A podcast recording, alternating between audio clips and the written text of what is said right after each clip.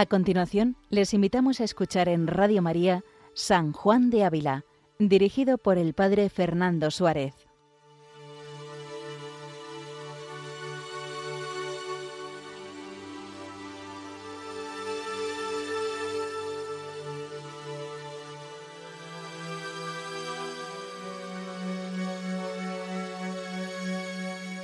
Buenos días a todos los oyentes de Radio María.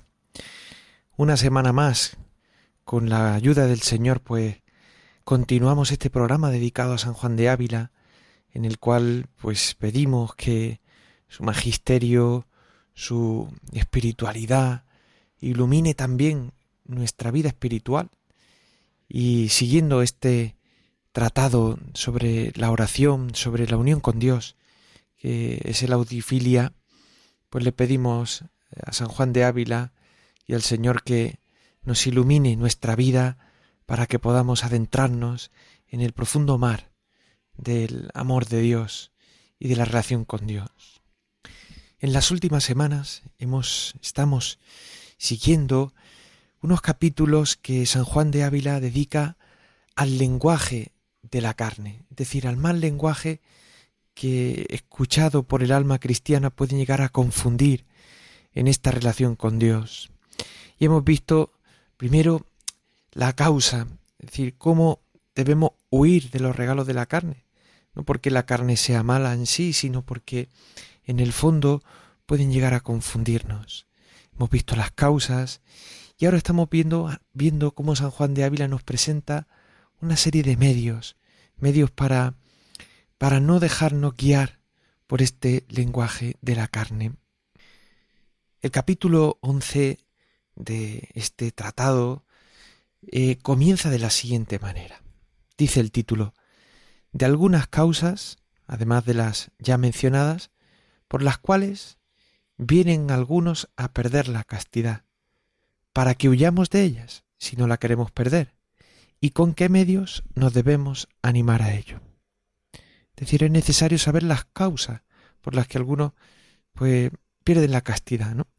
Y conociendo las causas, pues uno puede prepararse, puede situarse.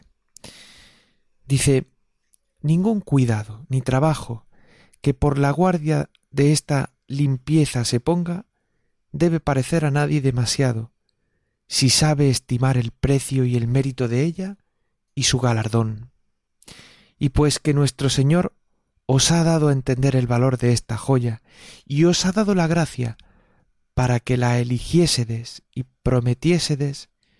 no será menester tanto deciros la excelencia de ella cuanto daros avisos de cómo no la perdáis, enseñándoos algunas causas más de las ya dichas por donde algunos la pierden, para que, sabidas, las evitéis, porque no la perdáis, y vos seáis perdida con ella. El Santo Maestro va a partir, por otra parte, de, de una consideración, y es que la castidad es un valor, la castidad es algo valorable como, como un don de Dios y algo eh, que uno debe meditar como una joya, una joya que se le ha regalado. Hoy en día podríamos decir que la castidad no es valorada por eso la, primera condición que es por supuesta para San Juan de Ávila es que uno valore este don grande que ha recibido de la castidad, que uno lo valore y lo considere como un tesoro, como algo que se lo ha concedido Dios, ¿no? Y teniendo esto por supuesto,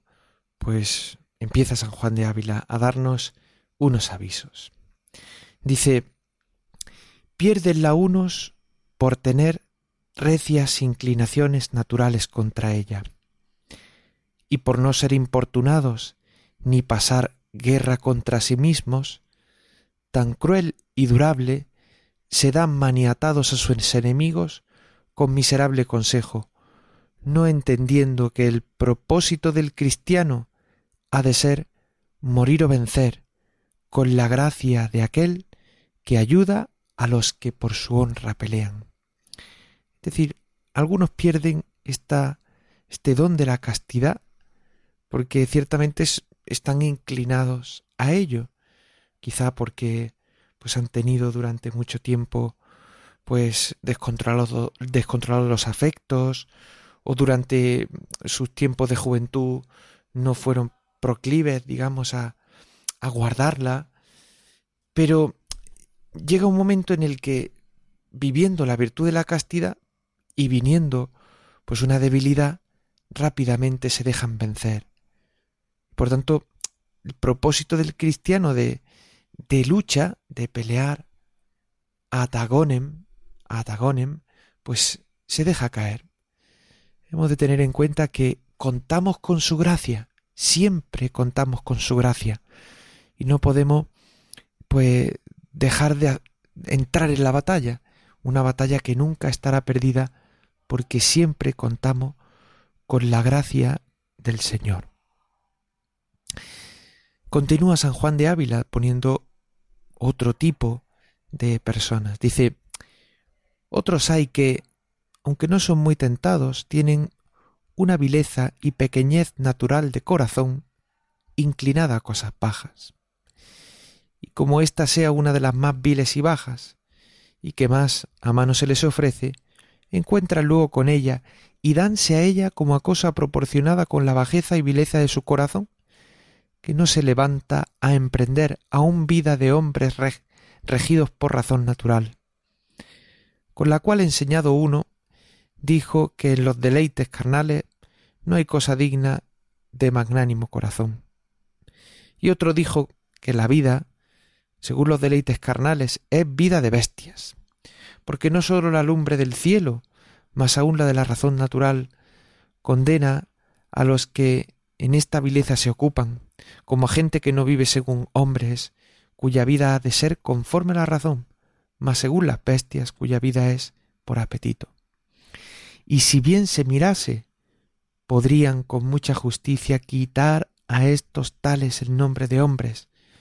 pues teniendo figura de hombres, viven vida, vida de bestias y son verdadera deshonra de hombres. Aquí nos plantea San Juan de Ávila pues una cuestión y es que muchas hay personas que viven como si fueran animales, es decir, solamente inclinados a las cosas bajas, no utilizan la razón que Dios les ha dado para entender que están hechos para mucho más. El ser humano creado por Dios, pensado por Dios, ha recibido pues dones, dones para entender que su vida no es solamente para sí, para su gusto, para su capricho, sino que su vida está están hechos para amar, para darse, para donarse. Y ciertamente uno puede ir creciendo en esta conciencia, claro. Tenemos inclinaciones naturales a la unión. Y es que va, algo que va en nuestra naturaleza humana, pero regida siempre por la razón, por la razón, una razón que nos dice que el hombre está hecho para donarse, para entregarse, y no para vivir como si fuera un animal, dejándose guiar solo y exclusivamente de los afectos carnales. Dice, y hay tantos de estos regidos por el freno de apetitos bestiales bajos y altos, que no sé si por ser muchos no hay quien eche de ver en ello. O lo que es más, creo, es porque hay pocos que tengan lumbre para mirar qué miserable está un ánima muerta, con deleites carnales, debajo de un cuerpo especialmente hermoso y de fresca edad. Fijémonos que San Juan de Ávila está hablando pleno siglo XVI, pues de una situación que ve, de una situación que percibe en el ambiente en el que vive, y es que muchas personas viven así, muchas personas viven regidos por el desenfreno, el freno de apetitos bajos y altos, es decir, que se dejan guiar solamente por los apetitos de la carne, sin caer en la cuenta de que de que eso no lleva a nada, sin caer la cuenta de que eso rompe la relación con Dios. Y sin caer la cuenta de que eso los convierte en miserables, en pobres, en definitiva, porque no se dan cuenta de que están hechos para mucho más, están hechos para una vida mucho más grande. Pero son miserables porque son destinatarios de la misericordia. Misericordia y compasión de aquellos que deben rezar por ellos. Dice, oh cuántas ánimas de estos y de otros tiene abrasado este fuego infernal, y ni hay quien eche lágrimas de compasión sobre ellos, ni quien diga de corazón, a ti, Señor, daré voces, porque el fuego ha comido las cosas hermosas del desierto. Dice San Juan de Ávila, dice, no debe dormirse el que en la iglesia tiene oficio de orar e interceder por el pueblo con afecto de madre, porque no castigue Dios al orador y a su pueblo diciendo, busqué entre ellos un varón que se pusiese por muro y se pusiese contra mí porque no destruyese la tierra y no lo hallé, y derramé sobre ellos mi enojo, en el fuego de mi ira los consumí, citando al profeta Ezequiel. Guárdate, dice a continuación, de tener corazón tan pequeño que te parezca bien y te contente en estas vilezas, ¿no? Nos anima el Santo Maestro a, a ir mucho más allá, a buscar grandes bienes y emprended la noble empresa de aposentar a Dios en nuestro cuerpo y en nuestra alma, con limpieza de corazón. De eso se trata, de buscar que en nuestra vida haya limpieza de corazón, que no nos dejemos guiar por falsas miradas que nos separen del amor de Dios. Es menester, por tanto, otra inflamación mayor, en otro amor mejor, como dice San Juan de la Cruz en la subida al Monte Carmelo. Citando a San Pablo en la primera carta a los Corintios, dice, ¿no sabéis que sois templo de Dios y que el Espíritu de Dios mora en vosotros? Miraos con esos ojos, con los ojos que os ve Dios, nos dice San Juan de Ávila, mírate con esos ojos con los que Dios te ve. Y en otra parte dice, capítulo 6, ¿no sabéis que vuestros miembros son templos del Espíritu Santo, que en vosotros está, el cual Dios os lo ha dado, y que no sois, no sois vuestros? Y pues sois comprados por precio grande, honrad a Dios en vuestro cuerpo. Entonces dice San Juan de Ávila después de esta cita, dice, Considerad pues que cuando recibisteis el santo bautismo, fuisteis hecho templo de Dios, y consagrado tu alma a Él por su gracia, y vuestro cuerpo por ser, por ser tocado con el agua santa. Y de ánima y de cuerpo se sirve el Espíritu Santo como Señor de toda su casa, moviendo a buenas obras a ella y a Él. Es decir, Dios nos ha tomado suyos, nos ha hecho suyos, en definitiva, pues nuestra vida ya debe vivir para el para otro, para el Señor, que ha tomado nuestro cuerpo, nos ha hecho propiedad suya. Dice, y si mirásedes que fuiste comprada, como dice San Pablo, con precio grande, que es con la vida de Dios humanado, que por vos se dio, veréis con cuánta razón es honrar a Dios y traerlo en vuestro cuerpo, sirviéndole con él y no haciendo cosa en él que sea para deshonra de Dios y daño vuestro. Termina citando a San Agustín cuando en su autobiografía pues dice después que entendí que me había Dios redimido y comprado con su sangre preciosa, nunca más me quise vender. Y dice San Juan de Ávila, y añadí, y añadid vos, cuanto más por vileza de la carne. Es decir, como si, si uno realmente se estuviera vendiendo a precio de ganga, dando lo que a otro le ha costado la vida, y ese otro no es ni más ni menos que el mismo Dios, el mismo Dios humanado. El capítulo 12, que sigue a continuación, se titula de la siguiente manera. que suele Dios castigar a los soberbios con permitir que pierdan la joya de la castidad para humillarlos, y de cuánto conviene ser humildes para vencer a este enemigo. Siguiendo con la casuística o con la tipología de personas que pues experimentan el aguijón de la carne, se centra ahora en otros. Dice, otros ha habido que han perdido esta joya de la castidad por vía de castigarles Dios, con justo juicio, en entregarlos, como dice San Pablo, en los deseos deshonestos de su corazón, como en manos de crueles sayones, castigando en ellos unos pecados con otros pecados, no incitándoles el a pecar,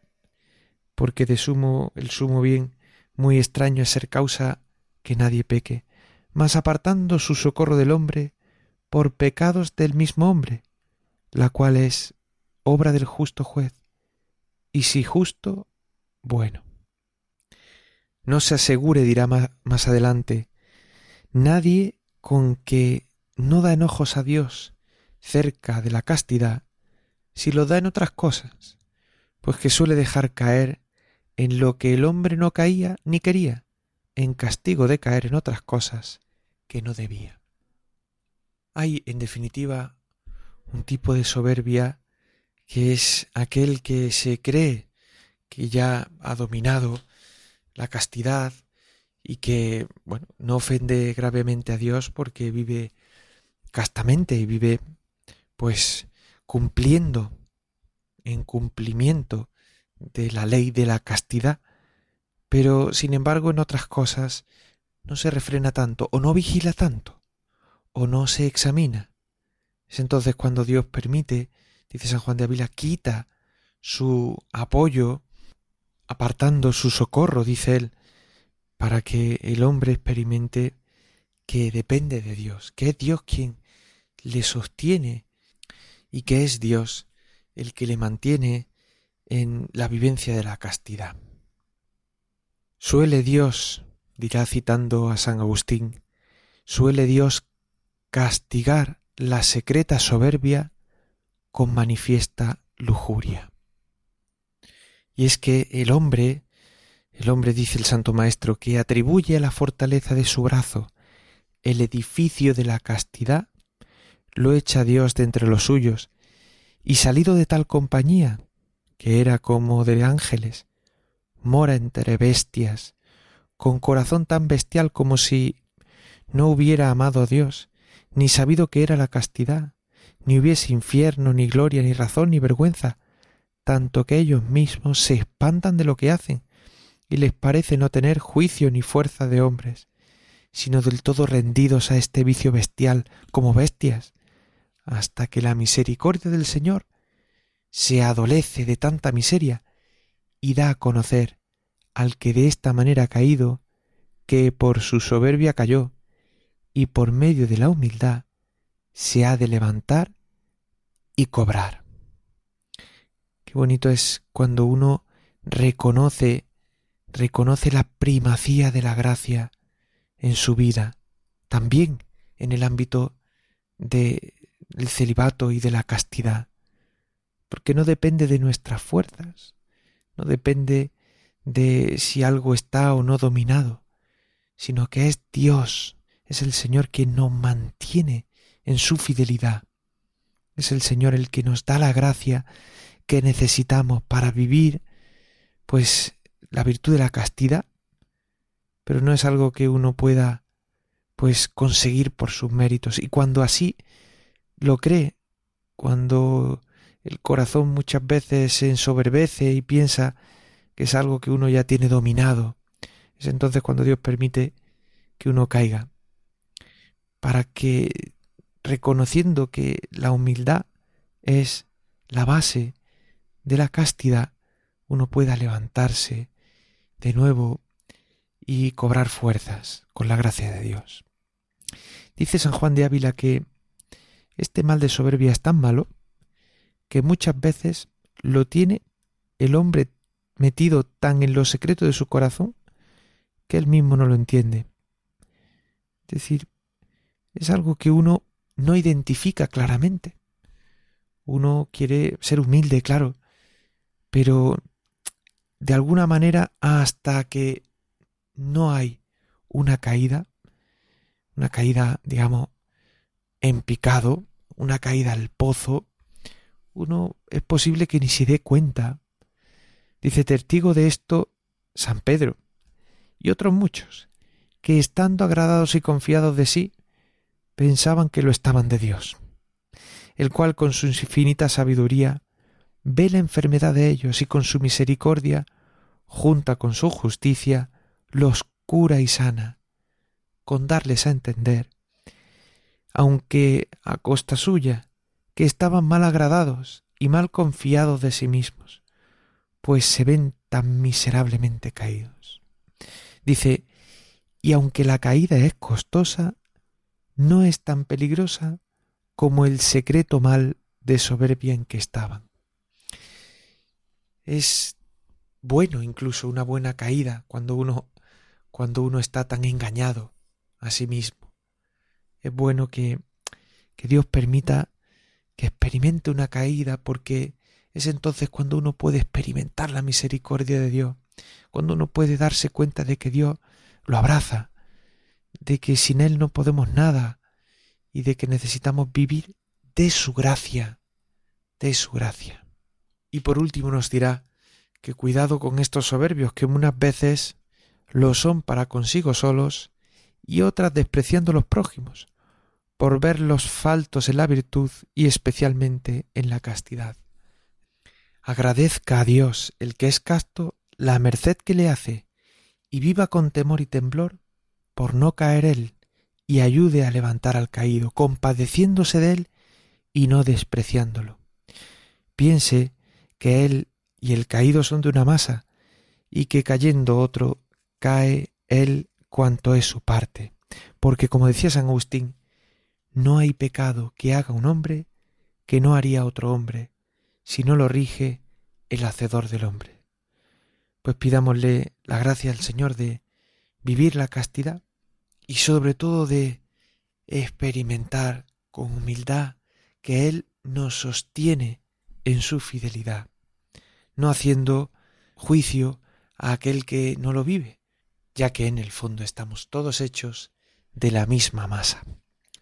Pueden escuchar estos programas y los anteriores en el podcast de Radio María y también pueden escribirnos pues algún mensaje, alguna opinión, comentario a San Juan de Ávila. Que el Señor los bendiga y nos encontramos de nuevo la semana que viene. Alabado sea Jesucristo.